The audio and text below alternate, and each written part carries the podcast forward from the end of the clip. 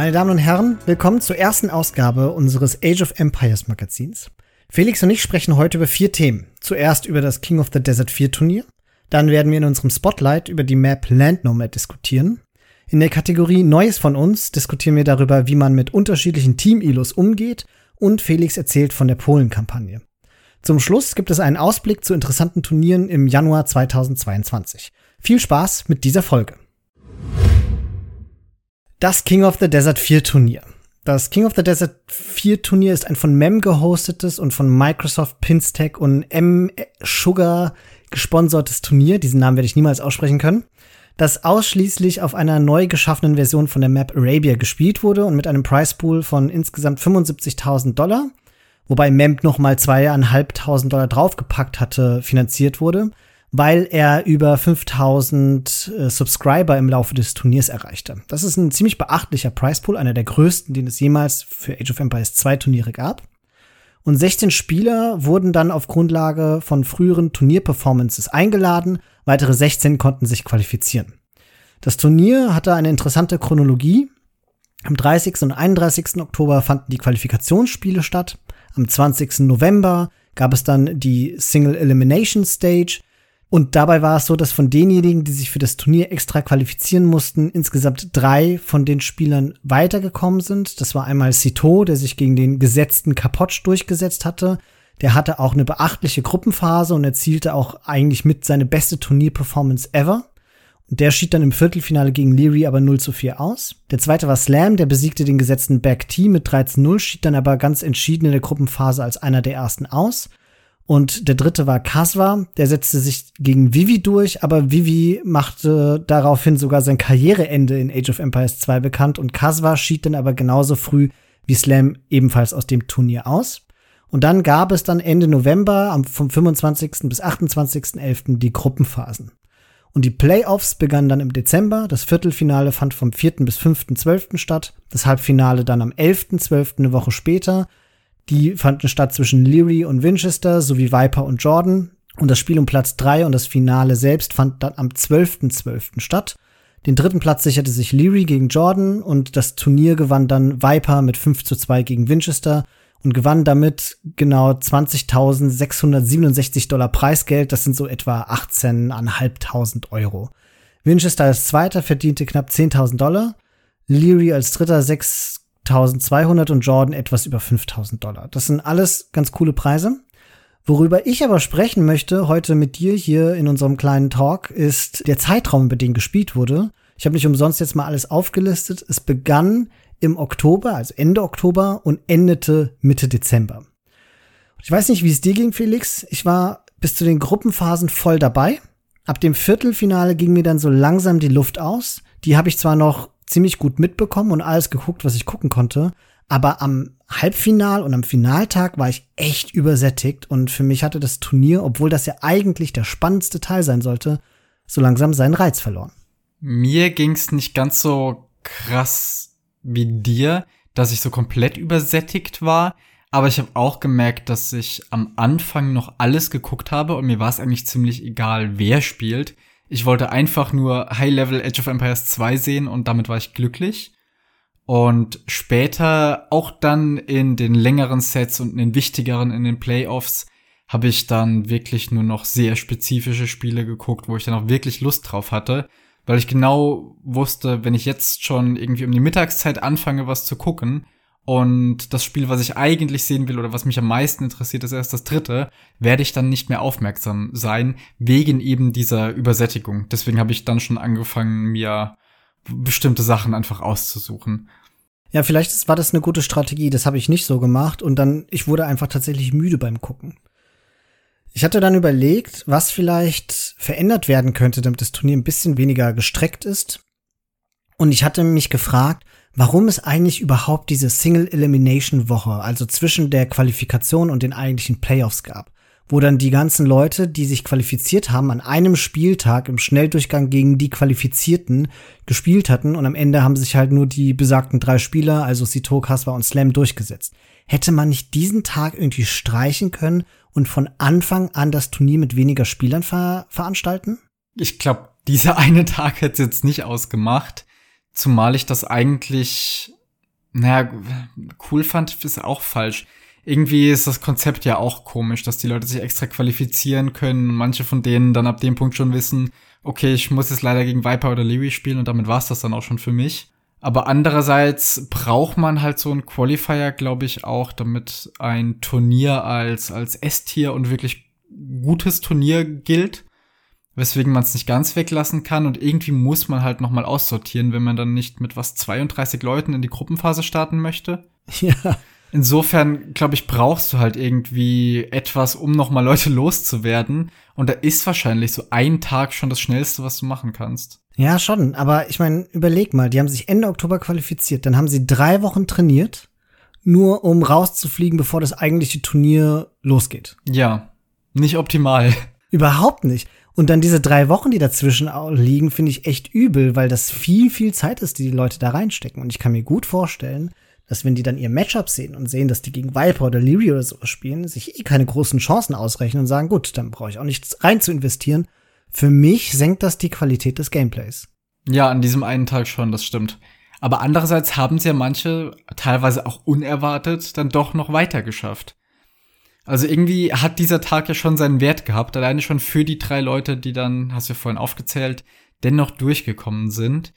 Ja. Was ich mich eher frage, was dem Ganzen vielleicht hätte gut tun können, wäre, wenn manche Spiele kürzer gewesen wären, halt erst später dann zu den Best of Fives übergehen, so dass man immer mehr an einen Tag packen kann.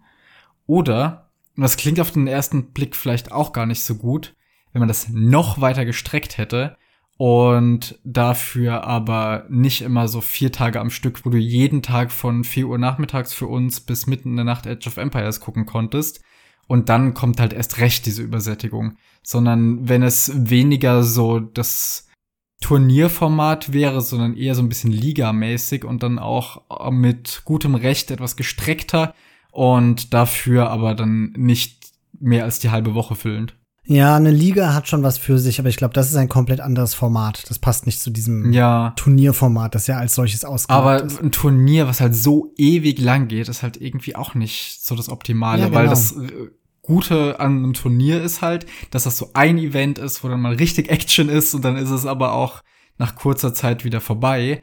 Und irgendwie war King of the Desert dieses Jahr so ganz merkwürdig in der Mitte davon. Also eineinhalb Monate von Quali bis Finale, finde ich, ist zu lang. Das nimmt für mich die Spannung raus. Und dann wird das Turnier auch mehr oder weniger zur Gewohnheit und es gibt nicht mehr diese Highlights, auf die man sich freut. Ich hatte dann auch überlegt, was noch weitere Gründe dafür sein könnten, dass ich dieses Sättigungsgefühl drin hatte. Und ich will es ja fast nicht zugeben. Aber ich muss sagen, so über eine ganze Turnierdauer hinweg, insbesondere bei so einem langen Turnier, fand ich dann irgendwann Arabia auch einfach auf Dauer weniger unterhaltsam als wahrscheinlich irgendwelche bisschen abgedrehteren Hybrid-Maps. Ja, die Befürchtung hatte ich auch gleich zu Anfang schon. Als das Ganze vorgestellt wurde und Memp in irgendeinem Stream mal gesagt hatte, ja, so und so wird's jetzt laufen, da habe ich mal so kurz hochgerechnet und so überlegt, wenn die Spiele jetzt so halb, alle halbwegs lange dauern und was weiß ich auch nur jedes zweite komplett ausgespielt werden muss und nicht irgendwie schon 2-1 oder 3-0 zu Ende geht oder sowas, dann wird Mempier in den nächsten Wochen zwei, drei, 400 Mal Arabia casten und das ist ganz schön viel. Ja. Und ich meine, die neue Map, die da geschaffen wurde für dieses Turnier, die es ja auch in den Ranked Map Pool geschafft hat, ist ja eine besondere insofern, als dass es drei sehr unterschiedliche Map-Versionen gibt. Also eine mit zwei, eine mit drei und eine mit vier Woodlines, wobei die zwei halt sehr offen ist und die vier sehr starkes Walling-Potenzial mit sich bringt und damit eher passivere Boom-Spiele auch ermöglicht. Und das klang im ersten Moment ganz cool, dass halt dadurch die Abwechslung auch auf Arabia hergestellt wird. Allerdings hat sich für mich während des Turniers immer mehr so ein Muster herausgespielt oder herausgestellt, dass manche Strategien mehr wie Glücksspiel aussahen. Ich denke da insbesondere daran, mit Burgunder boomen zu wollen und dann kriegst du leider nur zwei Woodlines oder mit Mongolen super aggressiv spielen zu wollen und dann kann der Gegner sich innerhalb von drei Minuten zuwollen, weil er vier riesige Woodlines bekommen hat. Ja, genau. Memp hatte da mit Daut drüber geredet. Ich weiß nicht, ob du das mitbekommen hast, aber es gab einen Tag, an dem hat Memp zusammen mit Daut gecastet. Ja. Und hat Daut dann so am Ende gefragt, so, hey, ganz ehrlich, wie findest du das Turnier? Was können wir besser machen beim nächsten Mal? Und recht schnell hat Daut gesagt, ja, schon alles sehr gut und so, freut mich, was du hier in Arbeit reinsteckst. Aber das mit der Map ist gerade nicht optimal, weil das, wie du auch gesagt hast, teilweise Glücksspiel ist. Und Daut hatte auch direkt einen, wie ich fand, ziemlich guten Lösungsvorschlag, dass man nicht einmal Arabia hat, sondern dreimal Arabia und du vorher weißt, welche Variante kommen wird. Ja, also du kannst deinem Map Seed oder deinem Typ von Arabia gewissermaßen eine Strategie zuordnen. Das finde ich auch eine coole Idee. Und ich erinnere mich noch dran, dass zunächst hatte Memp halt auf seine komische Art und Weise so reagiert von wegen, ja, ja, jetzt mach hier nicht die Map kaputt, aber ich glaube, er hat das schon ernst genommen ja. und auch mal abgespeichert. Und ich glaube, der wird das wahrscheinlich berücksichtigen wollen für zukünftige King of the Desert Versionen. Ja, ich gehe davon aus. Sonst hätte er Daut nicht in der Form gefragt und ich, also ich gehe mal davon aus, er wird irgendwas damit machen. Das Problem wird er sicher auch gesehen haben. Hm. So, und dann in meiner Überlegung dazu, was mögliche Gründe dafür sind, warum mir dieses Turnier jetzt insgesamt nicht mehr so viel Spaß gemacht hat beim Zuschauen, war, es blöd klingt, aber ich glaube, das Genesis-Turnier hat mir ein bisschen was kaputt gemacht bei King of the Desert. Das Genesis-Turnier war ja das erste große Pro-Turnier für Age of Empires 4. Und das war halt der Maximalkontrast zu King of the Desert. Aber leider im Positiven. Das Turnier ging über zwei Tage. Mittendrin ja, vom 13. bis 14. November, also gerade in der Pause zwischen Qualifikationsspiele und dem der Single Elimination Runde in King of the Desert 4. Wohlgemerkt natürlich auch genau die Zeit, wo eigentlich die Pros gerne für Age of Empires 2, also für King of the Desert hätten trainieren wollen, aber dann natürlich bei einem sehr prestigeträchtigen ersten großen Age of Empires 4 Turnier auch mitmachen. Das hat zumindest mal für Diskussionsstoff gesorgt. Ich gehe mal davon aus, dass das jetzt nicht so einen Riesenunterschied für die Vorbereitung macht, weil die meisten Pros eh auf Arabia sehr, sehr gut vorbereitet sind, auch durch ihr normales Ranked-Spiel. Aber dennoch bringt das ja einen gewissen Bruch mit sich. Und für mich als Zuschauer hatte das zur Konsequenz, dass ich ein wahnsinnig gut und dicht organisiertes Genesis-Turnier erlebt hatte, das innerhalb von zwei Tagen super spannende Matches geliefert hat. Age of Empires 4 ist auch noch mal ticken schneller, als es Age of Empires 2 ist, zumindest in meiner Wahrnehmung. Und das Finale war halt da. Und also ich habe dieses Turnier mit super viel Emotionen und sehr, sehr interessiert verfolgt. Und dann hat sich King of the Desert noch mal so über einen Monat hingestreckt. Ja. Und das hat mich erst recht, das hat es mir so erst recht sehr langatmig erscheinen lassen und ich wurde müde. Kann ich verstehen, ja. Ich war jetzt bei Genesis nicht so drin. Ich habe das Finale gesehen und mehr auch nicht. Es war halt vor allen Dingen sehr dicht organisiert. Also es ging dann Spiel für Spiel. Es hatte sich mehr angefühlt wie andere RTS-Turniere, in denen es feste Deadlines und Zeiten gibt, wo nicht diese langen Verschiebungen sind, wie sie halt leider bei Age of Empires 2 gerne mal passieren, weil die Spiele an sich sehr unberechenbar sind und halt auch mal eineinhalb Stunden geschehen können. Ja. Ist ein bisschen Pech für Memp natürlich. Der tat mir irgendwo auch leid, weil natürlich ist er jetzt im Moment zumindest der große Eckpfeiler der Age of Empires 2 Community, der da so ein großes Turnier trotz der Bedenken wegen Age of Empires 4 organisiert hat. Aber andererseits muss man auch sagen, so leid es mir für ihn tut, irgendwie war es ja auch sehr vorhersehbar dass es dieses große Event geben wird, kurz nach Release von Age of Empires 4. Und vielleicht hätte Memp auch einfach mit dem Timing etwas aufpassen müssen, so wie es die anderen großen TurnierorganisatorInnen aus der Age of Empires 2 Community nicht zu Unrecht getan haben. Wahrscheinlich, ja. Wobei ihm das ja, was Zuschauer oder sowas angeht, wahrscheinlich keinen Abbruch getan hat, sondern nur bei einigen Zuschauern, wie eben auch uns, einfach dazu führte, dass wir jetzt nicht ganz so sehr dabei waren. Aber für ihn war das Turnier im Großen und Ganzen ja dennoch ein Erfolg. In der Tat, er hat ja auch auf AOE Zone dann noch mal einen abschließenden Kommentar verfasst, wo er das Turnier insgesamt für sich eingeordnet und bewertet hatte und er sprach davon, dass es für ihn so die das bisher die größte Erfahrung war, die er ja zumindest also der ist ja wirklich ein erfahrener und langjähriger Host auch und Turnierorganisator und dass auch die SponsorInnen sehr zufrieden sein sollen. Und das lässt jetzt zumindest darauf hoffen und schließen, dass weiteres von MEMP in Sachen Age of Empires 2 zu erwarten ist. Ja. Worauf wir ja nur hoffen können und ja, gerade wir freuen uns ja natürlich, auch wenn das jetzt hier nicht ganz unserem Geschmack entsprochen hat, was die Dauer angeht, immer über Neues. Insofern ja, hier Battle of Africa steht ja schon im Raum und gerade dahingehend bin ich ja sehr vorfreudig, mal wieder Teamgames zu sehen, die uns ja aufgrund unserer eigenen Vorlieben fast schon etwas näher liegen. Ja.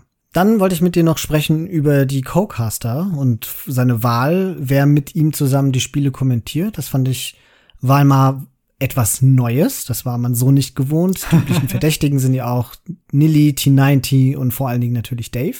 Und zwei waren ganz prominent, waren die Haupt-Co-Caster entlang des Turniers. Das war einmal Survivalist, ein kanadischer Streamer. Der stand 18.12., als ich das recherchiert hatte, äh, Ranglistenplatz 137 hatte. Also die höchste Wertung im 1v1 Elo war 2188. Das ist super hoch. Fällt definitiv in den semi-professionellen Bereich und er hat auch schon über 5000 gesammelte Spiele. Und der Survivalist, der streamt auch und hat zumindest nehme ich das so an, durch sein Casting-Engagement auch nochmal deutlich an Bekanntheit gewonnen durch Memp. Und scheinbar ist sein YouTube-Kanal sogar ein kleiner Geheimtipp, behauptet zumindest Felix. Ja, auf jeden Fall. Ich hatte auch gedacht, dieser YouTube-Kanal sei wesentlich größer, als er das tatsächlich ist, bis du mir dann gesagt hast, hä, was sagst du hier, der hat einen gut besuchten YouTube-Kanal, der hat gar nicht so viele Aufrufe. Dann muss sich das ändern, denn ich kann Survivalist nur empfehlen. Der macht sehr lehrreiche Videos zumindest bis ich ihn gefunden hatte, ging es mir so, dass es für den Bereich, auf den ich mich gerade skillmäßig befinde in Age of Empires 2, gefühlt nicht viele Informationen oder Hilfsvideos gibt, die mir sagen können, wo ich noch ein bisschen was schrauben kann, sondern alle sagen immer nur, ja, spiel mehr, das kommt von alleine.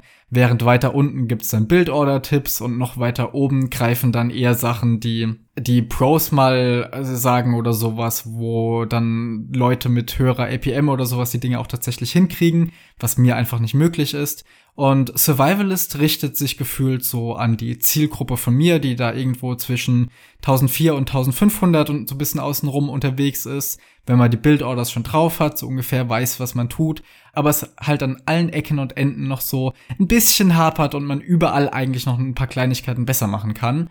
Und genau daran richtet er seine Videos und sagt einen, woran man jetzt erkennt, ob man eine Strategie hat, die wirklich funktioniert, ob man die auch gut verfolgt gerade, was es an Indikatoren gibt, ob man tatsächlich gerade auf dem Weg ist, das zu tun, was man vorhat, oder zum Beispiel, was ich total faszinierend finde, der Mann rechnet auch sehr gerne und rechnet dann beispielsweise aus, was jetzt ein Villager auf welcher Ressource auch immer auf dem Weg von einem ins nächste Zeitalter genau einbringt, so dass man dann mehr oder weniger kurz mal, wenn man hochklickt, im Kopf überschlagen kann, okay, ich möchte, wenn ich im Castle Age angekommen bin, meine Universität bauen, noch ein Town Center und vielleicht noch ein neues Rekrutierungsgebäude und noch meine Eco-Upgrades machen. Das heißt, ich brauche dann, was weiß ich, 15 Villager auf Holz auf dem Weg dahin.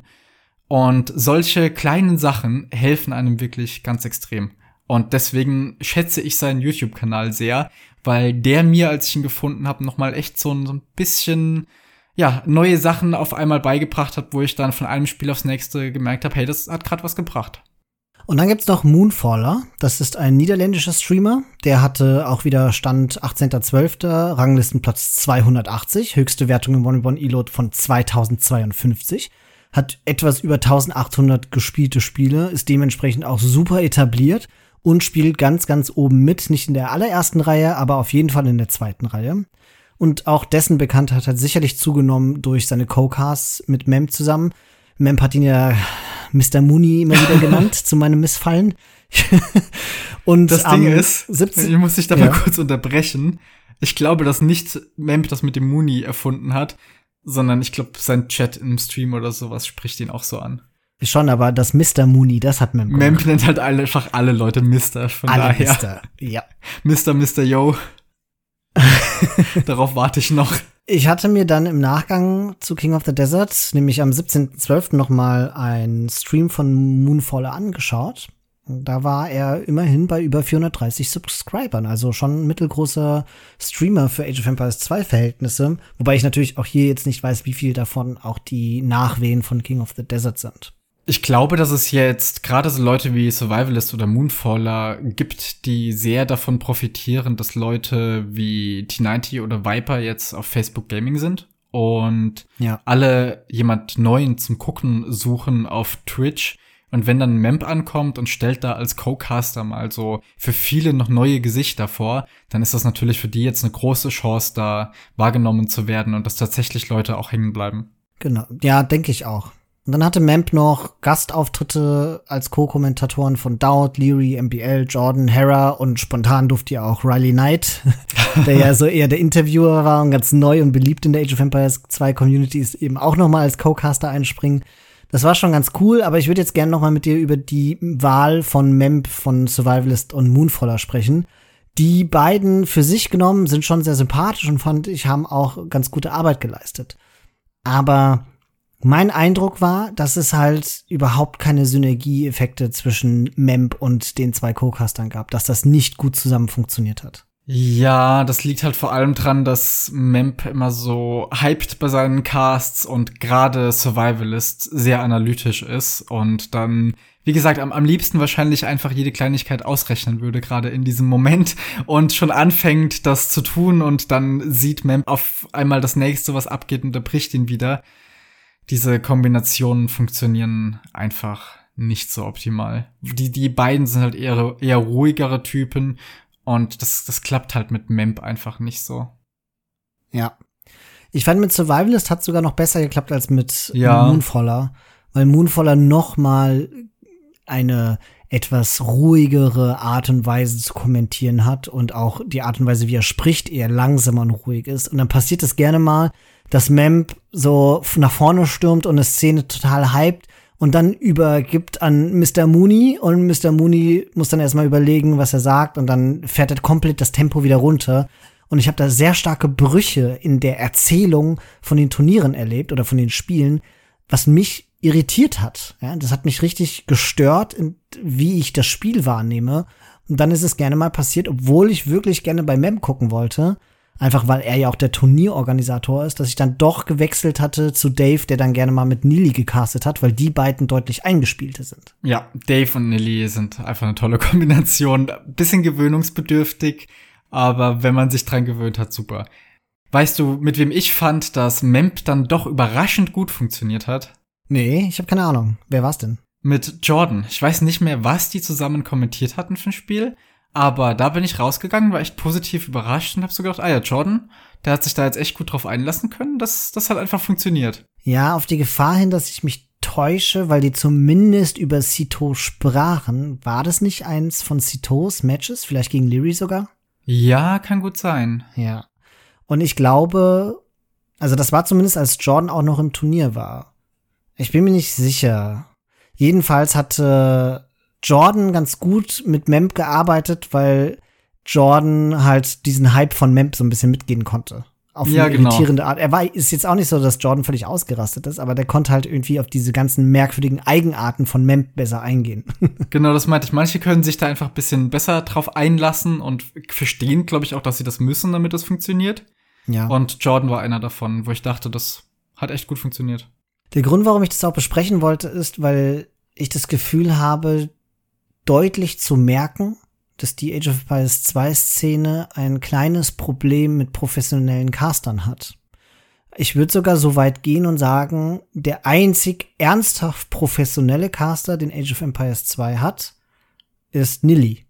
Weil er sehr klare Strukturen hat, weil er sehr gut seine eigenen persönlichen Sachen, die er mit seinem eigenen Kanal machen kann, ausklammern kann aus solchen Casts. Also ich fand zum Beispiel Nilis Performance bei Red Bull Bololo war auch außergewöhnlich gut, weil er der Einzige war, der nicht irgendwelche Gimmicks eingebaut hat, die nur zu seiner Hörerschaft passen, sondern wirklich eine sehr solide analytische Art und Weise hatte, auch heranzugehen und dann halt seine komischen blöden Witzchen gemacht hat, die aber allesamt irgendwo doch noch professionell waren.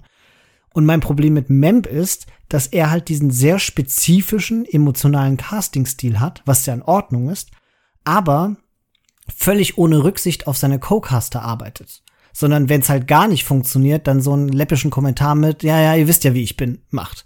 Was ich nicht als besonders professionell sehe. Und wenn Memp jetzt der, die, der letzte Pfeiler der AOE2-Community ist, ja, als großer Ton Turnierorganisator, wenn es denn so wäre, dann habe ich das Gefühl, sieht's schlecht aus, weil Memp halt schon deutlich schlechtere und ich glaube auch aufgrund seines Castings und Stils und seiner Professionalität eben schlechtere ZuschauerInnenzahlen hat als andere große Turnierorganisatoren. Ja, das stimmt. Aber es ist irgendwie auch niemand so richtig in Sicht, der das übernehmen könnte. Ich habe das Gefühl, es gibt halt noch Leadercore und Onload, die beide sehr regelmäßig auch casten.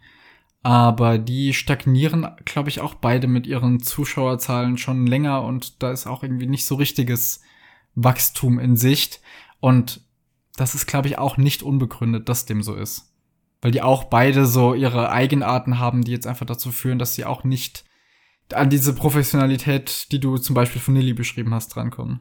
Ja, Liedercore macht gerade eine unheimlich krasse Entwicklung durch. Ich weiß nicht, ob du es mitbekommen hast, aber er hatte ja den Casting-Auftritt bei diesem, na, bei den Organisatoren von dem Genesis-Turnier, wo ich immer vergesse, wie die heißen. Ja, genau, da hatte ich auch mal kurz reingeschaut. Und die haben ja teilweise vor 20.000 Leuten gecastet. Und da war Liedercore mit dabei. Und seitdem, wenn er castet, ist er bei über 1000 Leuten, die ZuschauerInnen sind. Und jetzt auch hat er ja die äh, Winter Series 1 kommentiert. Das war jetzt die vergangenen Tage. Und auch da war er bei zwischen 1000 und 2000 ZuschauerInnen auf seinem eigenen Kanal. Oh, das habe ich überhaupt nicht mitbekommen. In Age of Empires 4 ist Leadercore voll angekommen. Und er hostet, darüber werde ich äh, gleich noch ein bisschen was erzählen im Ausblick, er hostet ja sogar ein ganzes Turnier zu Age of Empires 4. Also bei ihm läuft's jetzt. Oh ja, aber halt im Age of Empires 4. Interessant. Ja.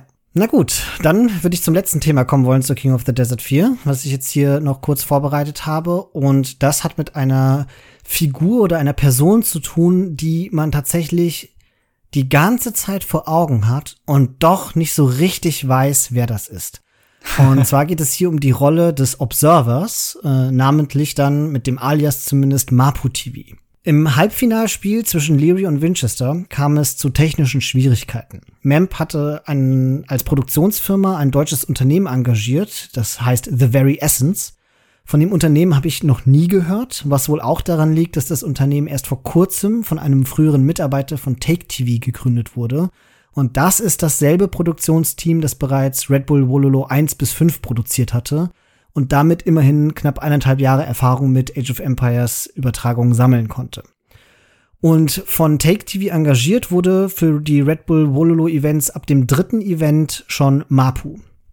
Scheinbar gab es jetzt mit dem Internetprovidern aus Deutschland von The Very Essence Probleme, sodass die Übertragung nicht mehr gelingen konnte. Und deshalb musste ab dem vierten Spiel zwischen Winchester und Leary Memp alle Spiele selbst steuern und übertragen, was ihn selbstverständlich und vollkommen verständliche Art und Weise auch sichtlich unter Druck setzte und stresste. Das hatte natürlich zur Konsequenz, dass die bis dahin sehr gute Produktionsqualität von äh, King of the Desert 4 abgenommen hatte. Da kann man natürlich Mem keinen Vorwurf machen. Immerhin hat er sich ja auch um ein Produktionsteam bemüht und es auch entsprechend bezahlt. Und ich bin mir sicher, er hat sein Bestes gegeben. Und immerhin hat er auch zwischen den Turnieren immer mal wieder durchblicken lassen, dass eigentlich noch viel mehr vorbereitet war, vor allen Dingen was Einspielervideos angeht, aber er das halt alleine nicht mehr so alles hinbekommen konnte. Ich möchte jetzt allerdings einen damit zusammenhängenden Aspekt der Übertragung ansprechen, nämlich einen, der sonst höchstwahrscheinlich untergegangen wäre, und zwar die tatsächliche Spielübertragung. Die wurde nämlich bis zu diesem technischen Ausfall von diesem Observer Mapu TV durchgeführt und das ist ein deutscher Beobachter. Hinter diesem Alias verbirgt sich nämlich der deutsche Mitarbeiter Kevin Kremser. Und der sammelte bereits seit Red Bull Wololo 3 eben Erfahrungen mit Age of Empires 2 Übertragung, hat aber auch noch mehr Expertise, denn er hat schon seit 2017 als Observer in StarCraft 2 gearbeitet und damit reichlich Wissen über RTS-Spiele mitgebracht. Und da Memp nun, weil Mapu nicht mehr die Observierung machen konnte, selbst observiert hat, da ist für mich ein ganz krasses Erkenntniserlebnis geschehen. Ich konnte Memp nicht zugucken, wie er das Spiel übertragen hat.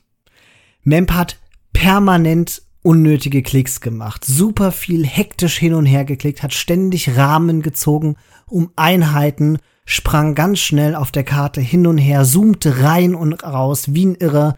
Mapu hingegen scrollte immer ganz langsam und bedächtig. Die Übergänge waren ganz smooth. Er wählte ausgewählte Einheiten an, die zu dem gepasst hatten, was kommentiert wurde, war sehr viel flüssiger in seiner Kameraführung. Und da habe ich gemerkt, was damals Nilly nach Red Bull Wololo 3 den ganzen Kritikern, die unzufrieden waren mit Mapus Leistung, gesagt hatte, Observer sind die Zukunft, wenn man Age of Empires 2 zu einem richtigen E-Sport gemacht hat. Nili hat's vorhergesehen. Und das ist der Wahnsinn, wie gut Mapu ist, was mir erst auffiel, als ich die ersten paar Minuten von dem ersten Spiel gesehen hatte, die Memp dann selbst observed hatte. Das war eine Katastrophe. Das ist zum Glück an mir vorbeigegangen. Da war ich nicht daheim und kam gar nicht in die Verlegenheit, mir das anzuschauen. Und ich habe das auch bisher noch nicht nachgeholt. Aber trotzdem ist mir immer aufgefallen, wie gut Mapu das einfach macht und dass es auch abgesehen davon einfach Vorteile hat, wenn die ganzen Caster jeweils das gleiche sehen und nicht der eine irgendeinen Vogel anguckt, der irgendwo in der Ecke rumhängt mhm. und der andere dann schreit, schau mal hier, da passiert noch was anderes, sondern jeder das gleiche sieht, jeder weiß, worüber gerade gesprochen wird, das hat schon seine Vorteile. Und wie, wie du auch gesagt hast, abgesehen davon ist es einfach vom reinen Zuschauen her, von dem, was einem als Bild dargeboten wird, ein enormer Vorteil, wenn das jemand macht, der ein bisschen Gefühl dafür hat, wie das gerade optisch aussieht und der nicht das castet und observed, wie er es auch spielt, nämlich mit 200 APM. ja, ganz genau. Ich fand's halt so krass, weil ich mich so genau an diese Diskussion nach Red Bull Bololo 3 erinnert habe. Wo Nili dann, ich glaube, es war in seinem What the fuck happened in wann auch immer dieser Monat war, dann darauf eingegangen ist, auf die Kritik an Mapu und wie der das verteidigt hat, diese Entscheidung, der, glaube ich, auch selbst involviert war in diese Entscheidung, dass man das so macht.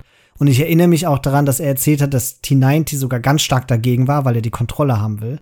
Und mein Gott hat Nili recht gehabt.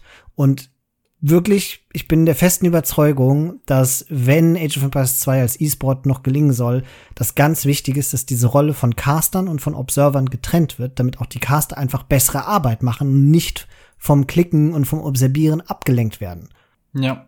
Ja, und zum Schluss von King of the Desert können wir noch mal über ein paar besondere Spieler reden, die sich hervorgetan haben und von denen uns insbesondere einer auch überraschen konnte. Denn ich denke, niemand hat damit gerechnet, dass Winchester so weit kommen würde, wie er dann kam, nämlich bis ins Halbfinale. Und das auch nicht gegen gerade kleine Namen. Ich meine, er kam durch die Playoffs durch, da muss man auch mal gegen durchaus stärkere Leute spielen. Aber an wem Winchester allen vorbeikam, ist wirklich unglaublich. Und ich kann mich nur dran erinnern, was Nilly irgendwann mal sagte, dass er vor jedem Spiel gesagt hat, okay, Winchester war gut bis hierher, aber jetzt war's das für dich. Und jedes Mal wurde er wieder überrascht und hat trotzdem das Gleiche auch am Ende wieder gegen Viper gesagt. Nur da ausnahmsweise sollte er mal noch recht behalten. Aber tatsächlich, Winchester hat zunächst im Single Elimination gegen Max gewonnen mit 3 zu 1, was jetzt noch nicht weiter überraschend wurde. Danach hat er erstmal gegen MBL verloren, danach gegen Casva gewonnen und dann, ab da gingen die Überraschungen wirklich los. 3 zu 2 gegen Hera gewonnen. Und ich glaube, das war schon das erste recht Unerwartete ich glaube, man, jeder hat schon Winchester so eine gewisse Chance gegeben, aber dass es dann tatsächlich am Ende passiert, vor allem in einem Spiel, was für Hera auch so wichtig war, wo es um sein Überleben in dem Turnier geht, das war durchaus unwahrscheinlich, dass Hera da Winchester durchlassen würde und dennoch ist es geschehen. Und auch danach 4 zu 1 sehr überzeugend gegen Mr. Yo und zum Schluss ebenfalls 4 zu 1 gegen Leary, den ja viele schon fast als gesetzt für den Gewinner des Ganzen gesehen hatten. Auch das einfach eine Leistung, mit der niemand gerechnet hatte und Winchester hat einfach extrem gut gespielt in dem Turnier. Auch wenn man hier und da mal gehört hat, dass manche andere jetzt vielleicht nicht ganz auf der Höhe waren. Mitunter lag das wahrscheinlich auch daran, wie gut Winchester einfach gespielt hat. Und es wurde auch regelmäßig gesagt, Winchester war einfach vorbereitet, wusste, was seine Gegner tun würden und konnte die dementsprechend einfach ausspielen. Und nur Viper war eben zum Schluss etwas besser vorbereitet. Ja, die Performance von Winchester ist außergewöhnlich. Vor allen Dingen, dass er halt ehemalige Gewinner von diesem Turnier besiegt hat. Also ja. es ist nicht nur, dass es gute Spieler sind, es sind exzellente Spieler auf genau dieser Map. Allesamt Leute gewesen, die eigentlich keine Überraschung gewesen wären, hätten sie das Turnier gewonnen. Und dann sind's halt auch noch 4 zu 1 Siege gegen Joan Leary. 4 zu 1. Normalerweise führt man die Diskussion, okay, Winchester ist ein guter Spieler. Wie viele wird, Siege wird er gegen diese Leute einholen, bevor sie dann das am Ende des Spiels verlieren? Aber nein, er hat sie gewonnen. Und selbst gegen Viper dann nicht sieglos. Das war schon das super beeindruckende Leistung. Du warst ja schon lange eigentlich ein Winchester-Fan. Und ich gar nicht so sehr. Ja, seit, ich glaube, Red Bull 4 oder 3 sogar schon, ab dem ersten, wo er ein bisschen weiter kam. Und dann angefangen hat, seine Goten zu wählen. Und dann hat sich genau dadurch ja auch im letzten Hidden Cup schon recht früh gezeigt, wer er ist.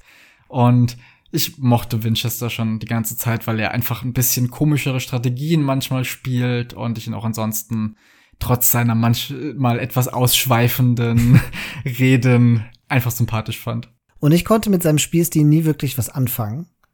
Aber in diesem Turnier, also da konnte ich wirklich nur meinen Hut ziehen, weil der auch mich wie jeden, der halbwegs Ahnung von Age of Empires 2 hat, halt einfach völlig überrascht hat.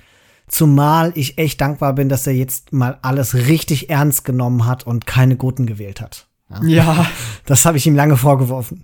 So witzig das ja immer war, es war jetzt nicht gerade gesund für ihn und vielleicht auch nicht unbedingt für das Spiel.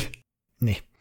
Ich habe bei ihm das Gefühl, er hat noch mal an einem professionellen Habitus dazugewonnen und das hat sich am meisten in die, seinen Zivilisationswahlen geäußert. Das macht sich sehr stark bemerkbar in seinem Turnierergebnis. Also ab jetzt ist Winchester ganz oben mit dabei in Turnieren. Ja, vor allem mal auf Arabia. Ich glaube halt, sowas wie Hidden Cup mit den ganzen Hybrid-Maps braucht noch mal eine andere Art an Vorbereitung, auch eine unterschiedlichere. Und da wird sich dann zeigen, wie er sich da schlägt beim nächsten Mal. Aber zumindest auf Arabia wird er jetzt jemand sein, mit dem man immer zu rechnen hat.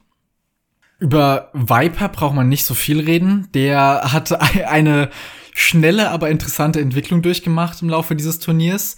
Denn sein Single Elimination Spiel fand statt gegen Say My Name. Sehr knapp 3 zu 2 hat er das gewonnen, wobei da auch all seine gewonnenen Spiele sehr knapp waren, bis hin zum letzten. Und es scheint, als hätte das in Viper etwas ausgelöst, was ihm gezeigt hat, dass er sich jetzt echt nochmal anstrengen muss, dass er vielleicht nicht auf dem Stand ist, den er braucht, um hier erfolgreich rauszugehen. Und das hat er auf jeden Fall getan, denn alles nach diesem Single Elimination Spiel hat Viper wirklich extremst überzeugend gewonnen gegen Casper und MBL jeweils 3 zu 0 in der Gruppenphase, dann 4 zu 1 gegen Villes und auch gegen Jordan und zum Schluss im Finale 5 zu 2 gegen Winchester. Also hier nichts dabei, wo er mal nochmal hat dran zweifeln lassen, ob er jetzt wirklich auf der Höhe ist. Ja, Viper hat hier alles gegeben und das hat man gesehen. Es hat nur am Anfang dieses eine Straucheln gebraucht. Ja, und ich meine, du kennst ja die alte Rechenart, gell? Wenn Viper 5 zu 2 gegen Winchester gewonnen hat und Winchester 4 zu 1 gegen Yo und Leary gewonnen hat, dann hat Viper ja sowas wie 9 zu 3 gegen Leary gewonnen. Mindestens, ja. Mindestens. Man muss auch dazu sagen, dieses Say My Name Spiel, das war ja so ein Weckruf für ihn. Ich glaube nicht, dass es das war. Das sagen nur alle. Man muss dazu sagen, dass er sechs Tage vorher Genesis gewonnen hat in Age of Empires 4. Das ist nicht viel Zeit. Und damit er ja. dieses Turnier gegen richtig krasse Gegner gewinnen kann, hat er natürlich sehr viel trainiert für Age of Empires 4. Und egal wie gut Viper ist, man braucht halt eine kurze Zeit, um sich um, umzugewöhnen. Und ich glaube, das war das Spiel gegen Say My Name. Aber es ist halt, wie du vorhin gesagt hast, es ist halt Arabia. Es ist die Map, die seit Jahrzehnten nunmehr fast ausschließlich gespielt wird. Und ich weiß nicht, ob das jetzt was ist, wo Viper abgesehen da von, dass er ja zu manchen Hotkeys zurückfinden muss, jetzt so viel nochmal üben muss gegen jemanden wie Say My Name. Ich glaube wirklich, dass er das als Weckruf etwas gebraucht hat, weil es ja auch in der Vergangenheit so war, dass man das Gefühl hatte, dass er auf manche Turniere jetzt vielleicht nicht optimal vorbereitet war, auch ohne eine Age of Empires 4. Mhm. Als weitere Spieler aus den Top 4 haben wir noch Leary und Jordan, die beide recht eindeutig vorangekommen sind bis zu dem Punkt und beide mit einem Spieler auffälligerweise die meisten Probleme hatten. Denn sowohl bei Leary als auch bei Jordan fand das längste Set statt gegen Tato. Leary hat 3 zu 2 gegen Tato gewonnen, da erinnere ich mich noch ziemlich gut dran. Da waren sehr viele gute Spiele dabei und es schien auch zwischendurch sehr realistisch, dass Tato das Ganze gewinnen würde. Und auch Jordan hat nur in Anführungszeichen 4 zu 3 gegen Tato gespielt. Auch hier war es zwischendurch an einem Stand, wo sich die Kommentatoren, ich glaube, ich hatte es bei Nilly und Dave gesehen, fast sicher waren, dass das hier wohl an Tato gehen würde. Das Set zwischen Jordan und Tato war eins der coolsten Sets, die es im gesamten Turnier gab. Weil ich da ja. wirklich das Gefühl hatte, dass da zwei Leute spielen, die richtig, richtig gut spielen und auf dem gleichen Niveau sind und die Details entschieden haben. Oh.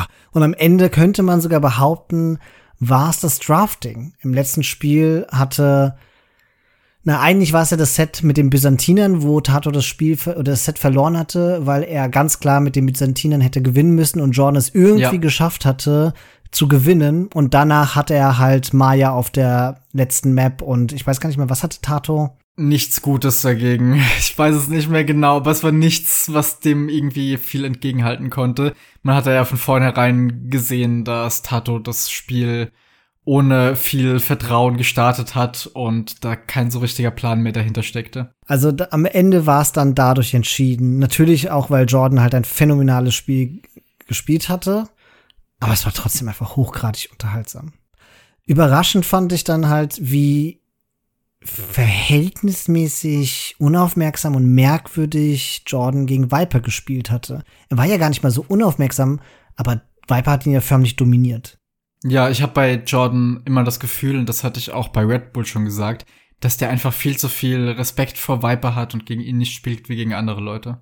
Ja, das wird sein. Ich erinnere mich an das Spiel, wo er Burgunder hatte und dann einfach geboomt hat mit einer bescheuerten Map, ohne Stein ja. zu haben und nie Militär gebaut hat und Viper ihn halt einfach völlig dafür bestraft hat. Und es war einfach von weit entfernt absehbar, dass es genauso ausgehen wird. Da hatte Jordan im Nachhinein noch gesagt, dass er einfach nicht weiß, wie man Burgunder spielt. Er wollte sie nur picken, damit Viper sie nicht bekommt. Ja.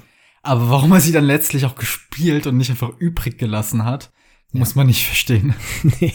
Ich habe es gerade extra nochmal erwähnt mit Tato, weil er irgendwie jemand ist, der in der Vergangenheit öfter den ganz, ganz großen Top-Spielern wie eben Leary, Hera und Viper immer wieder Probleme gemacht hat, aber es dann ganz knapp nicht schafft zu gewinnen. Ja, und so eine richtige Erklärung dafür findet man nicht. Nee, irgendwie ist er immer jemand, der da oben mit dabei ist und den großen Namen, die die Turniere letztlich dann gewinnen, regelmäßig mit die meisten Probleme bereitet, ohne dann aber jemals selbst durchzukommen. Ich meine, in diesem GL-Team mit Dowd, Viper, Jordan und Nilly und halt Tato gilt Tato doch als der Chefstratege. Vielleicht ist das so dieses typische, der Fluch des Strategen, der super gutes Köpfchen hat, und bisweilen auch das Ganze gut umsetzen kann, aber irgendwo fehlt ihm dann im letzten Moment die spontane Eingebung, die es vielleicht ja. bräuchte, um dann ein Spiel für sich zu entscheiden. Wahrscheinlich. Aber wer weiß das schon. Wir sind längst nicht gut genug und überhaupt nicht tief in deren Köpfen drin, um das herausfinden zu können. Es ist halt nur auffällig, dass Tato noch nie wirklich ein großes Turnier gewonnen hat und meistens auch nicht unter den besten vier ist. Verdient hätte das mittlerweile allemal, würde ich sagen. Spotlight. Einsame Siedler suchen verstreut nach einem Ort zum Siedeln auf offenem Land. Ohne Wasser in Sicht müssen sie alle Ressourcen, die sie finden, nutzen, um eine Stadt aufzubauen und sich für den Krieg zu rüsten. Das ist die Beschreibung von Land Nomad, einer Map, die es regelmäßig in 1v1 und Team Map Pools schafft. Vor wenigen Wochen war es mal wieder soweit und Christian und ich entschlossen uns, die Map nicht zu bannen und uns auf das Abenteuer einzulassen. Nach diesen Ergebnissen wollen wir uns die Map mal für ein kleines Map-Spotlight ansehen. Bereits die Beschreibung sagt es ja, im Unterschied zum normalen Nomad müssen die Spieler und Spielerinnen auf Land Nomad ohne Wasser auskommen. Und was zunächst nach einer kleinen Vereinfachung aussieht, bringt aber dann die Bildorder von all jenen, die mit Nomad vertraut sind, erstmal gewaltig durcheinander. Denn dort ist es ja üblich, zunächst mal ein Dock zu bauen, um mangels sicher spawnender Schafe und Boars trotzdem eine gute Nahrungsquelle zu haben. Und dass das jetzt fehlt, macht den Einstieg auf Land Nomad eben insofern anspruchsvoller, dass man sich anderweitig um Nahrung bemühen muss. Allerdings ist hierfür zur Genüge gesorgt. Auf der Karte finden sich gewöhnlich viele Herden von jagbaren Tieren, außerdem einige Wildschweine und auch Schafe, so dass man immer einiges davon garantiert hat. Und die Tatsache, dass sämtliche Spieler und Spielerinnen ohne Scout starten, ermöglicht es dann auch bedenkenlos Mühlen an den weiter entfernten Stellen zu bauen, um dort auch noch auf die Jagd zu gehen. Weiterhin auffällig ist auch noch die Verteilung von den anderen Ressourcen, denn es gibt recht wenige Wälder auf Land Nomad, dafür aber gerade im Vergleich zu Karten wie Arabia sehr, sehr große und ergiebige Wälder. Insbesondere aber Gold und Stein scheint es auf der Map geradezu unendlich viel zu geben, so dass man nie in der Situation sein sollte, in der man sein Town Center irgendwo errichtet, wo man gar keinen Zugang dazu hat. Und durch diese Ressourcenreichheit und auch die Tatsache, dass es ein Nomad-Staat ist, ist die Karte eben prädestiniert für sehr unübersichtliche und wilde Post-Imp-Gefechte. Und dazu trägt auch noch bei, dass genau wie bei dem normalen Nomad die üblicherweise effektivste Strategie hier ein Fast Castle zu sein scheint. Das gleich aus mehrerlei Gründen. Einerseits ist es für die frühe Wirtschaft hier am besten, das Town Center so zu platzieren, dass es möglichst nah an vielen Ressourcen, insbesondere eben eine Woodline ist, was auch gleichzeitig dafür sorgt, dass Feudal Age Einheiten da kaum Schaden anrichten können. Und andererseits ist es auch so, dass man, wie es auf Nomad eben ist, ohne eine feste Bildorder und mit der Unsicherheit hinsichtlich einiger Ressourcen sehr früh mehr in Felder oder eben Mühlen an weiter entferntem Hand investiert wird, so dass eine langfristige Nahrungsquelle da ist und wir sehen das ja auch von den Pros of Arabia teilweise. Wenn man am Anfang schon in Felder investieren muss, weil beispielsweise ein Bohr fehlt oder dergleichen, dann liegt der Gedanke an so ein Fast Castle immer recht nah. Und jetzt, wo wir so einen kleinen Überblick darüber haben, wie die Map aussieht und was man da so meistens tut, Christian, lass uns doch mal überlegen, was hier so an Zivilisationen stark sein könnte. Mir fallen da spontan die Spanier ein, die ja sowieso immer gut sind, weil sie ihre Gebäude schneller bauen können, damit auch die Towncenter. Sizilianer bauen ihre Towncenter auch sehr schnell, sind damit super für Nomad-Starts. Und mein persönlicher Favorit die Mongolen, denn die profitieren ja vor allem von den Unmengen an Hand, die man hier hat. Und du wirst dich dran erinnern können, als wir es letztens gespielt haben, habe ich mhm. einfach mal meine Mühlen quer über die Map gebaut und alle Rehe, die es so gab, mitgenommen. das war schon witzig. Als das Spiel vorbei war, sah ich dann deine Villager. Du hast irgendwie im Osten gesiedelt, ganz im Westen der Karte noch Rehe sammeln. du hast dich so Schritt für Schritt von Deer Patch zu Deer Patch immer weiter gearbeitet. Das war schon herrlich. ja, ich habe für mich die Burgunder entdeckt für Land Nomad.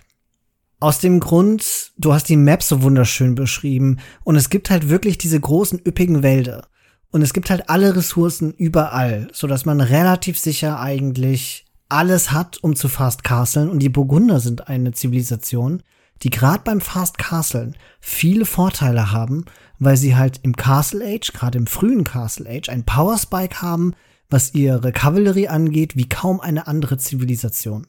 Und ich habe das Gefühl, dass man hier relativ sicher Fast Castlen kann. Und wenn man es dann noch schafft, die ganzen Eco-Upgrades dann zu holen, dann kann man entweder boomen mit Eco-Upgrades und die große Map ausnutzen und überall siedeln und sich damit auch die Map versuchen zu einzunehmen und damit zu sichern. Oder halt eben nicht boomen, sondern voll ins Militär gehen und die Gegner zu überrennen. Und weil bei Nomad, weil der Start ja so unsicher ist und man nicht genau weiß, wo man landet, empfinde ich das als mega angenehm, diese zwei sehr kontrastierten Optionen zu haben. Ja, das wird ja auch noch dadurch verstärkt, dass niemand einen Scout hat und wenn man nicht direkt nebeneinander siedelt, niemand weiß, wo der andere ist, geschweige denn, was der oder die andere tut. Und das führt auch dazu, dass meistens dieses Fast Castle sehr gut funktioniert, weil niemand das kommen sieht, beziehungsweise weiß, was man genau dagegen tun kann, ohne zu wissen, wo man sich jetzt befindet. Und dadurch wird das auch noch mal so ein bisschen unterstützt, dass das hier das Stärkste ist, was man tun kann. Und wie gesagt, es bietet sich ja auch an, einfach irgendwo noch an Ressourcen, gerade an Nahrung, ein bisschen weiter wegzugehen. Denn ja. solange kein gegnerischer Scout da ist, wer soll einen davon abhalten, da was dran zu tun? Es ist schon ein irritierendes Gefühl, nicht wahr? Dieses nomadische Spielen auf diesen Karten, weil man es so sehr gewohnt ist, sicher berechnen zu können, welche Ressourcen man hat und wie viel man wofür braucht. Und hier macht man halt einfach Fehler, wenn man nicht nomadisch spielt, wenn man nicht die ganzen auch weiter weg liegenden Ressourcen sich erschließt, wenn man seine TCs in unmittelbarer Nähe baut, statt auch mal weiter weg zu bauen, um sich die Map zu sichern. Ja. Es ist so ein anderer Spielstil, aber wenn man sich einmal traut und das macht, dann finde ich, hat man einen großen Sprung gemacht, was das Spiel angeht. Und es fängt schon an bei den Schafen. Dieses, dass man mit den Schafen scoutet, auf die Gefahr hin auch, dass man die verliert. Das ist wichtiger, dass man das Schaf verliert und damit weiß, wo der Gegner ist, als dass man das Schaf dann später essen kann. Das ist so kontraintuitiv für mich und es hat so lange gedauert, bis ich mich das getraut hatte. Aber mittlerweile geht's. Ich spiele auch die Map mittlerweile echt gerne. Am Anfang war das ja sowas wie, ah, Nomad, weiß nicht. Aber jetzt macht's mir echt Spaß, vor allem eben wegen diesem Ressourcenreichtum, den diese Map bietet, weil man sich eigentlich nie drum sorgen muss, ob irgendwann das Gold ausgeht. Man muss sich nur drum sorgen, dass man die nächste Goldquelle sichert. Ja, so ganz sorgenfrei ist das Spiel natürlich nicht, weil vieles auch davon abhängt, wo man dann anfängt, seinen TC zu bauen. Und wenn man Pech hat und halt direkt von den zwei Gegnern oder je nachdem, mit wie viel man im Team spielt, halt eingekesselt wird, dann kann das ein sehr anstrengendes Spiel werden. Ja, natürlich. also, ich würde nicht sagen, dass einem alle Ressourcen garantiert sind. Man kann halt auch Pech mit dem Siedeln haben. Aber in letzter Zeit, ich weiß nicht warum und ich weiß auch nicht genau, was wir anders machen. Aber die letzten zwei, drei Spiele habe ich so in Erinnerung, dass wir uns gut positioniert hatten. Und die ganzen Spiele vorher hatte ich das Gefühl, dass wir immer völlig falsch lagen. Reine Glückssache. Wir haben ja nicht irgendwie absichtlich gesagt, wir stellen uns so oder so auf. Ja, ist es reine Glückssache oder ist das Intuition? also ich habe an der ersten Woodline gesiedelt, die ich gesehen habe. Ich weiß nicht, was du getan hast. Ja, im letzten Spiel war das schlimm. Da hatte ich meine drei Villager und alle habe ich loslaufen lassen und keiner hat eine Woodline gefunden. Und erst ja. super spät hatte ich dann mit einem eine gefunden. Zum Glück relativ mittig dann. Bei mir genauso. Ist immer ein mieses Gefühl, jetzt wo es dieses Tweety gibt, was erst weggeht, wenn der Letzte sein Town Center gebaut hat und dein Town Center geht hoch und dann steht da, ja, hier, Friedensvertrag beendet und du weißt ganz genau, mhm. okay, ich war der Letzte. ja. So, du hattest jetzt natürlich noch weiter nach Zivilisation gefragt. Ich habe jetzt äh, ganz ungeschickt abgelenkt. Was ist denn mit dem Klassiker Litauer? Dadurch, dass die 200 mehr Nahrung haben und man hier ja anders als auf dem normalen Nomad nicht automatisch gute Nahrungsversorgung hat, weil man nicht gleichzeitig fischt, finde ich Litauer immer noch ganz gut. Zumal, wenn mich nicht alles täuscht, ja auch immer eine Reliquie genau auf der Mitte der Karte ist und man damit eine Reliquie sicher weiß, wo sie landet. Ja, auch kein schlechter Gedanke. Ich hatte jetzt in unseren Spielen nie so sehr Nahrungsprobleme, dass ich das Bedürfnis gehabt hätte, jetzt diese extra Nahrung zu haben. Ich konnte die ganze Zeit Wildschirm produzieren, auch wenn ich vielleicht mal Lumen vorschieben musste oder sowas, aber danach ging es dann immer, weil man oftmals ja sogar drei Boars in Reichweite hat. Gerade wenn man früh Lumen machen muss, sowieso, weil man keine Nahrung hatte, kann man ja auch mal einen von weiter weg holen. Aber an sich kein schlechter Gedanke. Was ich auch schon mal überlegt hatte, wäre ein Berber, weil die auch Boars von der anderen Seite der Map holen können einerseits und andererseits natürlich auch ein paar Sekunden früher am Anfang ankommen, um zu helfen, das Town Center aufzubauen. Weil nämlich berühmtermaßen die Berber DorfbewohnerInnen schneller laufen. Das erklärt auch, warum man Boars lören kann. Die Boars werden einen nicht angreifen, während man sie lört. Und deswegen kann man die auch von weit weg holen. Selbst ohne Loom geht das ganz gut. Und weil sie halt auch schneller laufen, landen sie auch alle beim Start-TC, das gebaut wird, schneller. Das stimmt. Das Ding ist mit der Nahrung, Felix. Das geht immer davon aus, dass du nicht irgendwie jemanden direkt neben dir hast, ja. der dir deine Boss contestet. Ja. Ich hatte nämlich des Öfteren auf Land Nomad das Problem, dass ich gar nicht so viel Nahrung habe. Denn hinzu kommt, wenn du Pech hast, kriegst du halt vielleicht ein oder zwei Schafe nur. So viele Schafe gibt's nämlich nicht. Und diese Schafe willst du ja eigentlich zum Scouten nutzen. Das heißt, essen willst du die auch nicht wirklich. Und was machst du dann? Dann holst du dir zwar Boars oder du holst dir Rehe aber das Sammelverhalten sowohl bei Boars als auch bei Rehen, insbesondere bei Rehen, ist so ein bisschen anders als bei Schafen. Da musst du dann immer Force droppen, was du bei Rehen streng genommen gar nicht tun willst, weil die sind ja weg von deinem TC. Du willst warten, bis die Dorfbewohner das Maximale gesammelt haben. Und dann kann es, also mir passiert es jedenfalls, dass ich immer mal wieder nicht genug Nahrung habe und dann schlagartig plötzlich 150 Nahrung habe. Da muss man wirklich manchmal Force droppen. Gerade bei Rehen bis zur Mühle hin ist das bisschen nervig, da muss man vorplanen. Ja. Und dann sind diese 200 extra Nahrung der Litauer ganz cool. Ja, die sind dann ein guter Puffer, das stimmt. Das Problem hatte ich jetzt weniger, weil ich, wie gesagt, hatte beim letzten Mal die Mongolen gewählt und da sammelt man so schnell, da erübrigt sich das mit dem Force-Droppen meistens auch. Ja. Ich finde es aber auch interessant, dass dadurch, dass halt Wasser nicht im Spiel ist andere Zivilisationen plötzlich stärker werden. Üblicherweise will man natürlich auch sowas wie Perser spielen auf dieser Map. Oder die Malay, aber das braucht man alles nicht. Ja, finde ich cool. Also mir gefällt Land Nomad auch deutlich besser als das normale Nomad weil ich regelmäßig überfordert bin, damit im Team zu entscheiden, wer jetzt auf Wasser geht und wer da wie viel rein investiert. Während, wenn du rein auf Land beschränkt bist, ist es ein bisschen entspannter. Ja, das entspricht mehr unseren Gewohnheiten. Und wo wir gerade über Dinge redeten, die wir kürzlich selbst gespielt und erfahren haben, möchte ich die Gelegenheit noch kurz nutzen, um eine kleine Empfehlung auszusprechen. Denn ich habe seit längerem mal wieder eine Kampagne gespielt, eine von den neuen gleich, und zwar Jadwiga von Polen. Jadwiga ist die Königin und entstammt ursprünglich dem ungarisch-polnischen Königshaus. Sie sollte zunächst einen Habsburger heiraten, doch da kommt alles anders als erhofft und geplant und sie wird dann an den Fürsten von Litauen Jugaila verheiratet. Von hier aus beginnen dann Machtstreitigkeiten um das Fürstentum Litauen, Kämpfe gegen teutonische Ritter und später sogar Kreuzzüge gen Süden. Und innerhalb dessen hatte ich extrem viel Spaß. Und ich habe ja mittlerweile schon einige Kampagnen gespielt und das mit mehr oder weniger viel Vergnügen. Aber die hier hat mir wirklich einiges angeboten und teilweise gab es auch Missionen, die ich als schwerer empfunden habe und wo mir die Kampagne auch das Gefühl gegeben hat, mich ein bisschen fordern zu wollen und eben nicht nur die Geschichte zu erzählen, denn man mag es kaum glauben, aber es gab mehrere Missionen, in denen ich tatsächlich auf 200 Pop kommen durfte. Und wer die Age of Empires 2 Kampagnen kennt, das ist wirklich, ich hätte fast gesagt eine Seltenheit, aber ich glaube, das gab es bis dahin einfach nicht. Doch, das gab's schon. Auf jeden Fall. Beispielsweise gab es da die Verteidigung von Vilnius gegen die Teutonen. Da verteidigt man eine Stadt und innerhalb dieser Mission hatte ich tatsächlich bisweilen ganze 15 Ställe, aus denen ich permanent welche von diesen neuen Einheiten, den geflügelten Husaren gespammt habe, um irgendwelche Gegnerwellen zurückzuhalten. Und dann habe ich noch Bombard Towers gebaut, weil ich das Gefühl hatte, dass selbst meine 200 Pop gar nicht genug waren, um die Stadt zu verteidigen. Und immer nachts, wenn die Gegnerwellen dann aufhören, gilt es mit den ganzen Husaren die gegnerischen Camps zu plündern. Und vielleicht habe ich mir das nur eingebildet, aber ich gebildet, aber ich glaube, ich habe nachts sogar andere Lichtverhältnisse wahrgenommen, oder? Ja, das war alles so ausgegraut, als wäre so ein ja. Graufilter über das Spiel gelegt worden. Das war total beeindruckend. Das fand ich großartig.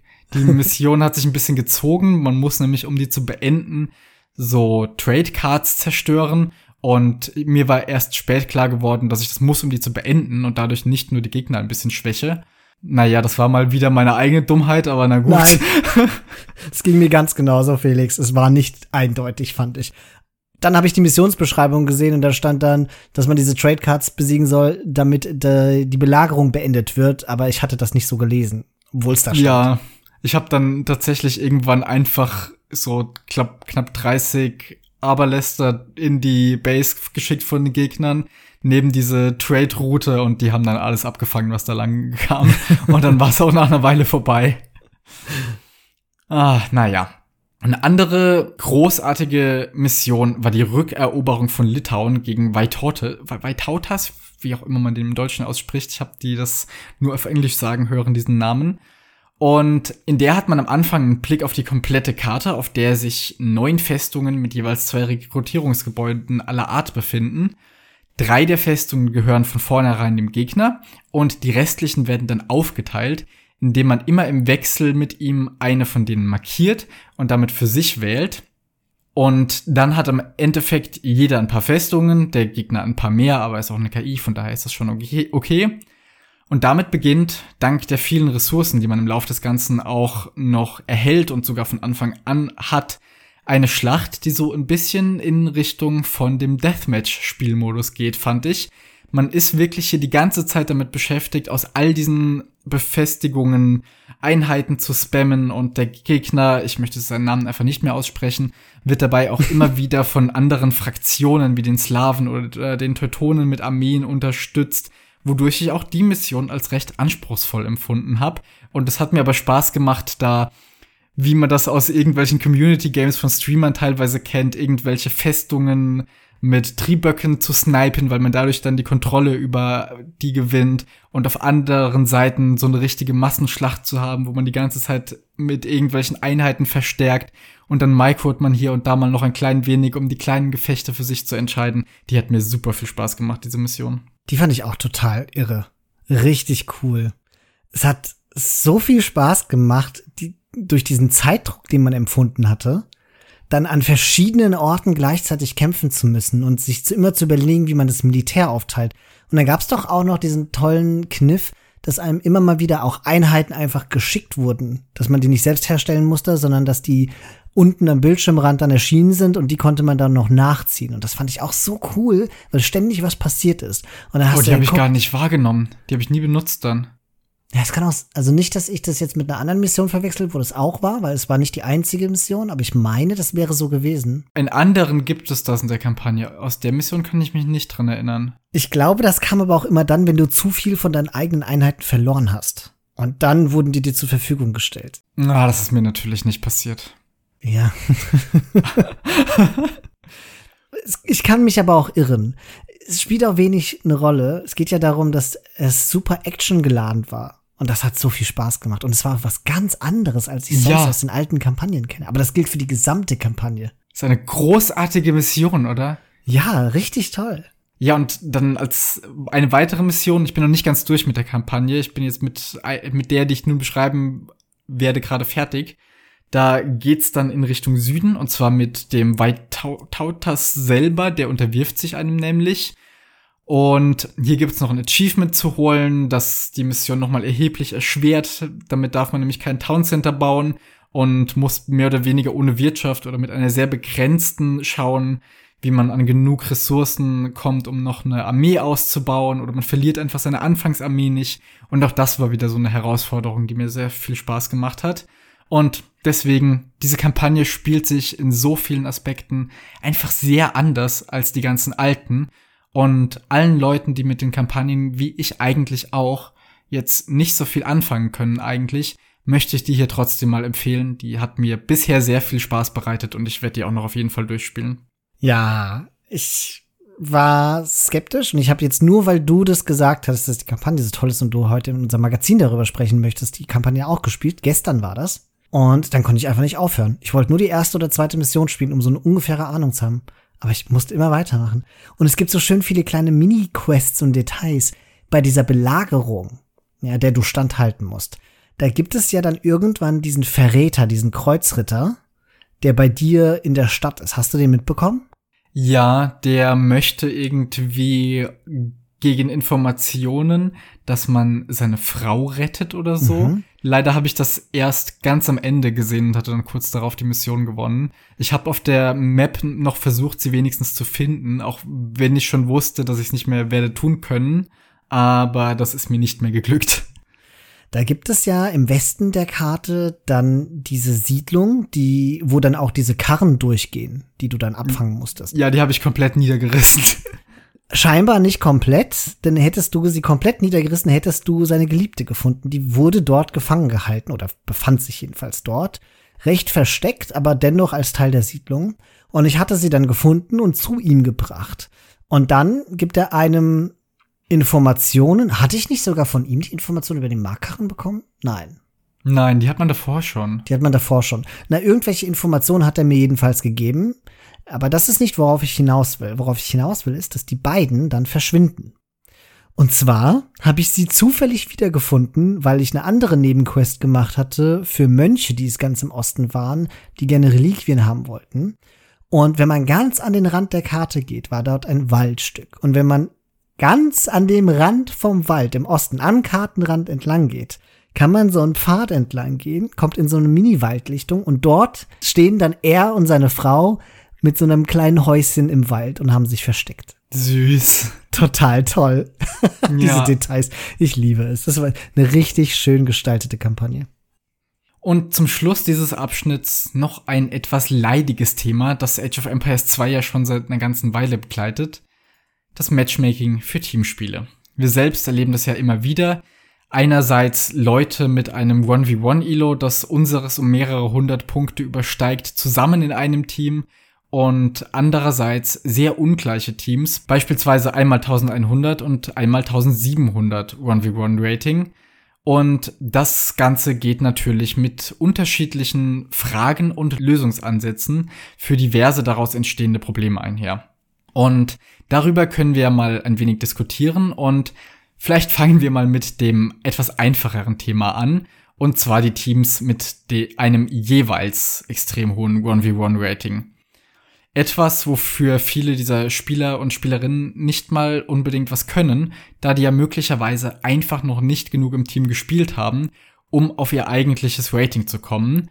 Denn manche von den Spielern und Spielerinnen, die wissen, dass sie nicht dort angekommen sind, wo sie hingehören, lösen das Problem für sich selbst ja auch einfach, indem sie sich irgendeine Herausforderung stellen.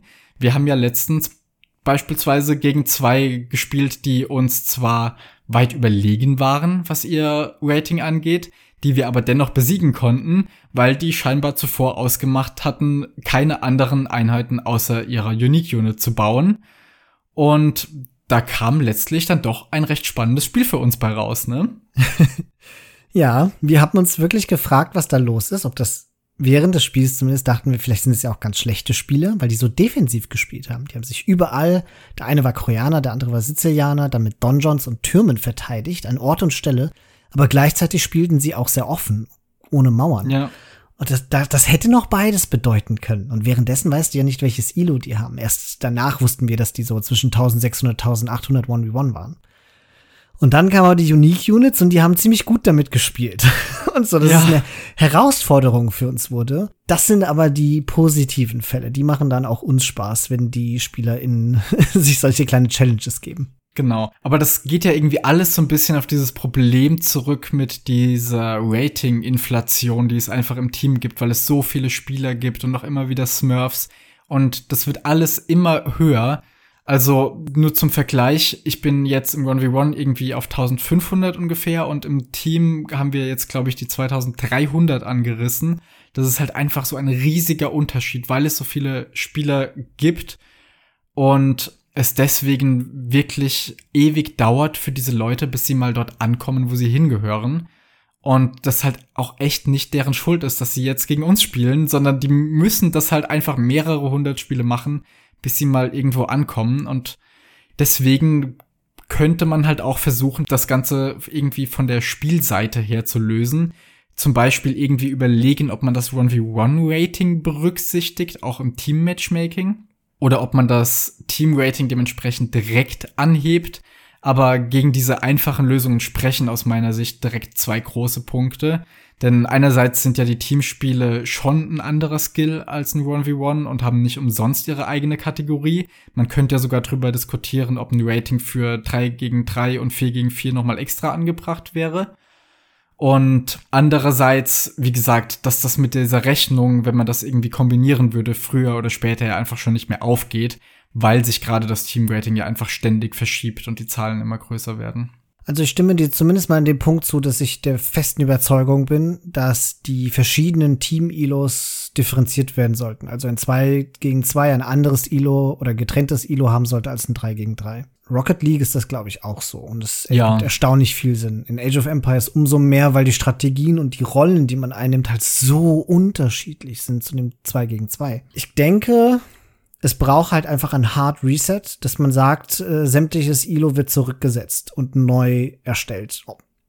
Ich ja. glaube auch, dass du recht hast, dass es nicht auf Grundlage des one v 1 sein kann, sondern vielleicht muss man einfach sagen, es gibt zehn Spiele, die man machen muss, wie man es halt auch sonst bei Spielen kennt, und dann wird ein ILO festgestellt aus dem Schnitt, den man da bei den Gegnern hatte. Und dann berechnet sich daraus das ILO. Ich denke auch. Da können wir auch gleich noch mal drüber reden, wenn wir über das schwerere Problem gesprochen haben oder ich es mal vorgetragen habe. Und zwar diese ungleichen Teams. Da stellen sich ja gleich mehrere Fragen. Einerseits, ob der Fairness halber das ILO direkt vorm Spiel schon angezeigt werden sollte. Denn aktuell ist ja die einzige Möglichkeit, das voraus zu erfahren, irgendwann im Lauf des Dark Ages mal eine der bekannten Apps oder Internetseiten aufzurufen und schnell nachzuschauen. Und dann kommt aber die Folgefrage, man muss sich überlegen, was tut man jetzt mit dem Wissen? Denn man könnte ja einerseits auf den oder die Schwächeren gehen, um ihn oder sie nicht an einen Punkt kommen zu lassen, an dem ein vielleicht etwas schwächeres Early Game nicht so schlimm ist. Oder ob man versucht, den oder die Stärkeren klein zu halten, da das Teammate jetzt vielleicht nicht rechtzeitig zu Hilfe kommen kann. All sowas, das finde ich aber auch jedes Mal schwer und ich habe das Gefühl, jedes Mal, wenn wir eines davon machen, sagen wir im Nachhinein, das andere wäre jetzt besser gewesen. Insofern falls jemand aus unserer Hörerschaft da eine Lösung hat, gerne immer her damit. Wir machen das jedes Mal falsch.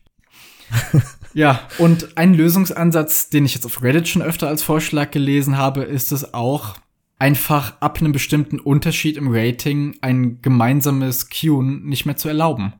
Das bringt aber einfach nur noch mehr Probleme mit, glaube ich, weil das wahrscheinlich nur dazu führt, dass sich alle irgendwelche weiteren Accounts zulegen, um dann mit ihren Freunden spielen zu können.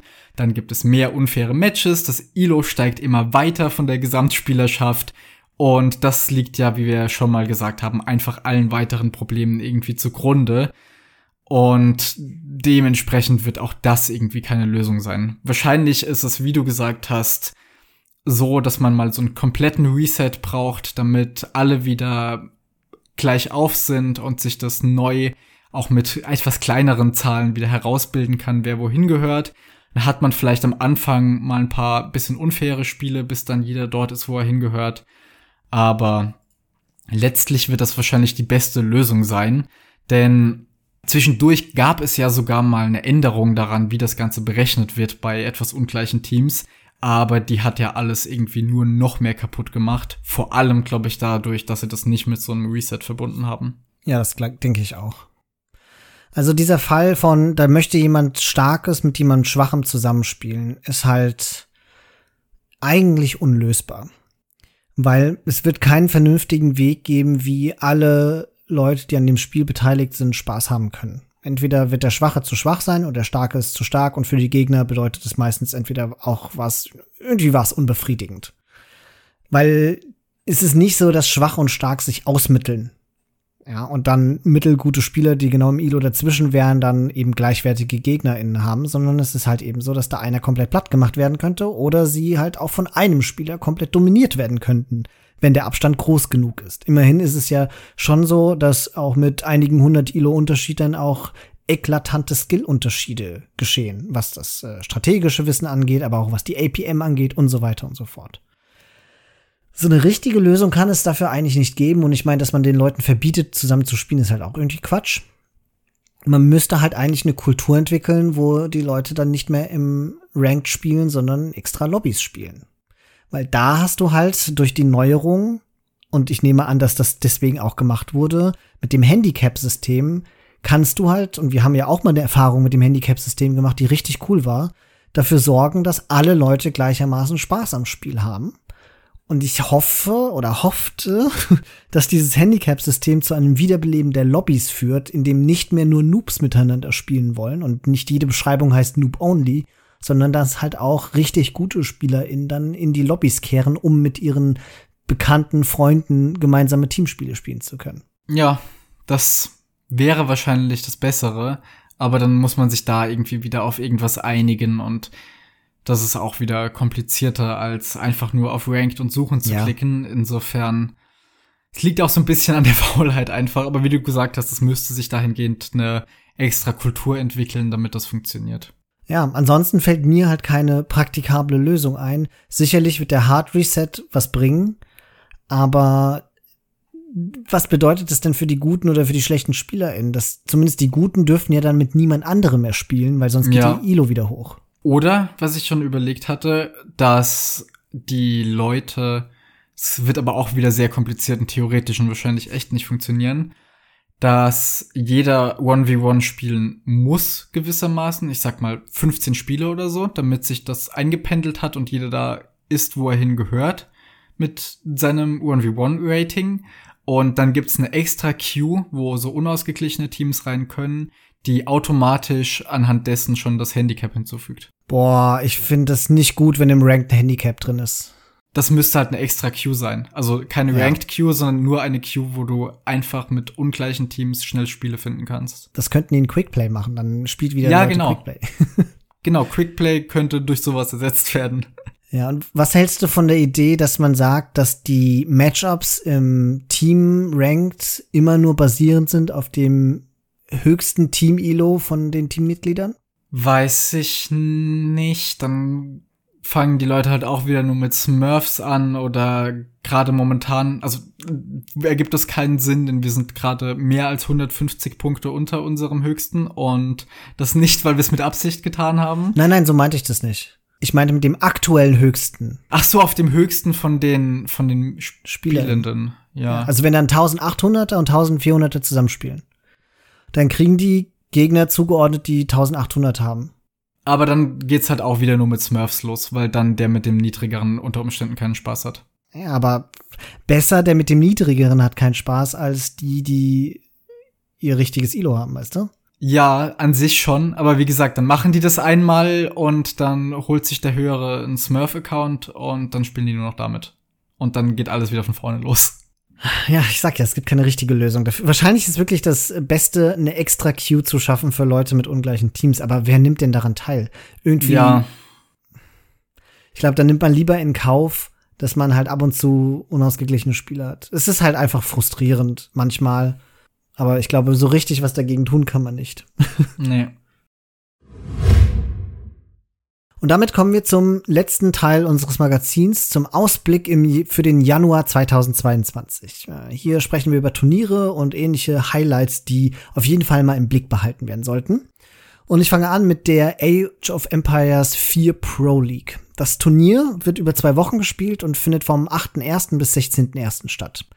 Lasst euch dabei nicht vom Turniernamen verwirren. Das ist nicht etwa eine Liga, sondern ein ganz normales Turnier für Age of Empires 4 und auch das erste große Teamturnier obendrein. Dreierteams spielen dort gegeneinander. Das Turnier ist gesponsert von Microsoft selbst und wird von LeaderCore gehostet. Insgesamt können bis zu 128 Teams in der Qualifikationsphase teilnehmen. Die Qualifikationsspiele finden am 8. und 9. Januar statt. Am 8. wird heftig ausgesiebt, bis nur noch 16 Teams übrig bleiben. Am 9. werden nochmal die Hälfte eliminiert. Das Hauptevent beginnt dann mit den besten acht Teams aus der Qualifikationsphase ab dem 13. und 14. Januar mit dem Viertelfinale. Das Halbfinale findet einen Tag später am 15.01. und das Finale dann wiederum einen Tag später am 16.01. statt. Der Price Pool beträgt 20.000 Dollar. Wenn ihr euch jetzt fragt, warum gerade ein 3 gegen 3 Turnier veranstaltet wird, habe ich auch dafür die Antwort parat. Leadercore hat wohl analysiert, was in Age of Empires 4 am meisten gespielt wird, und das sind ganz offenkundig 3 gegen 3s und 4 gegen 4s. Da 4 gegen 4s aber komplexer zu organisieren sind als 3 gegen 3s, hat man sich genau für dieses Format entschieden. Für das Turnier kann sich jeder noch bis zum 6. Januar 19 Uhr deutscher Zeit registrieren. Lest euch aber, falls ihr euch da anmelden möchtet, nochmal genau die Anmelderegeln durch. Den Link zum Turnier-Announcement mit allen Informationen gibt es in der Folgenbeschreibung. Ich freue mich total auf dieses Turnier. Natürlich nicht als Teilnehmer, sondern als Beobachter. Die Winter Championship. Das Turnier findet am 22. bis 23. Januar statt und ist ein 1v1-Turnier für Age of Empires 4, gehostet von Elite Gaming Channel und hat einen stolzen Pricepool von ebenfalls 20.000 Dollar. Das Besondere an diesem Turnier ist, dass sich die Spieler in über drei Winter Series qualifizieren konnten, die einmal Mitte Dezember, jetzt vor ein paar Tagen, Anfang Januar und Mitte Januar stattfinden. Die erste Winter Series fand eben, wie gesagt, bereits schon statt. Die hat der französische Spieler Marine Lord gewonnen und den zweiten Platz belegte dabei Lucifron. Je höher die Platzierung innerhalb dieser einzelnen Series-Spieltage, desto mehr Punkte erhält man, wodurch sich dann eine Gesamtpunktzahl und damit auch das Seeding für das Hauptevent ergibt. Ich habe diese erste Winter Series verfolgt und fand's super spannend. Viper hat immerhin zusammen mit 3DB den dritten Platz belegt. Viele andere AOE 2 Spieler haben ebenfalls mitgemacht. Dowd, Capoch und Hera haben es jeweils unter die Top 16 geschafft und Jordan, Running, Say My Name, Chart und Bra immerhin in die Top 32. Das Turnier ist super organisiert und ich werde mir die anderen zwei Spieltage und auch das Hauptevent auf jeden Fall anschauen. Ursprünglich war das hier die Stelle, an der Christian sagte, dass es für Age of Empires 2 keine S-Tier-Ankündigungen für den Januar gibt. Doch T90 und Dave sind ja immer mal wieder für eine Überraschung gut und so haben sie auch jetzt noch ein gemeinsam gehostetes Event für den Januar angekündigt. Der Wandering Warriors Cup. Das besondere Konzept dieses Turniers ist, dass nur Maps mit nomadischem oder gar Transportschiff-Start gespielt werden, weshalb T90 und Dave im entsprechenden AOE-Zone-Thread unglaubliche, chaotische und unvorhersehbare Spiele garantieren. Die ausgewählten Maps beinhalten Klassiker wie Houseboat oder Nomad, allerdings auch ganz viele Namen, die mir bisher gar nichts sagen und wo ich gespannt bin, was uns da erwartet. Nur Land Nomad ist leider nicht dabei, das wäre jetzt ja auch zu passend gewesen. Das Turnier kommt daher mit einem von Microsoft gesponserten Prize Pool von 25.000 Dollar und wird am 3. Januar mit 128 Spielern beginnen, welche über vier Tage hinweg jeweils ein Best of Three spielen. Ab dem 10. geht es dann mit 64 Spielern mit einem Best of Five weiter. Es folgen weitere Best of Fives zwischen den besten 32 und Top 16 sowie fürs Viertel- und Halbfinale. Das große Finale findet dann am 6. Februar als Best of Seven statt. Es steht uns also ein weiteres Turnier bevor, das sich über mehr als einen Monat hinziehen wird.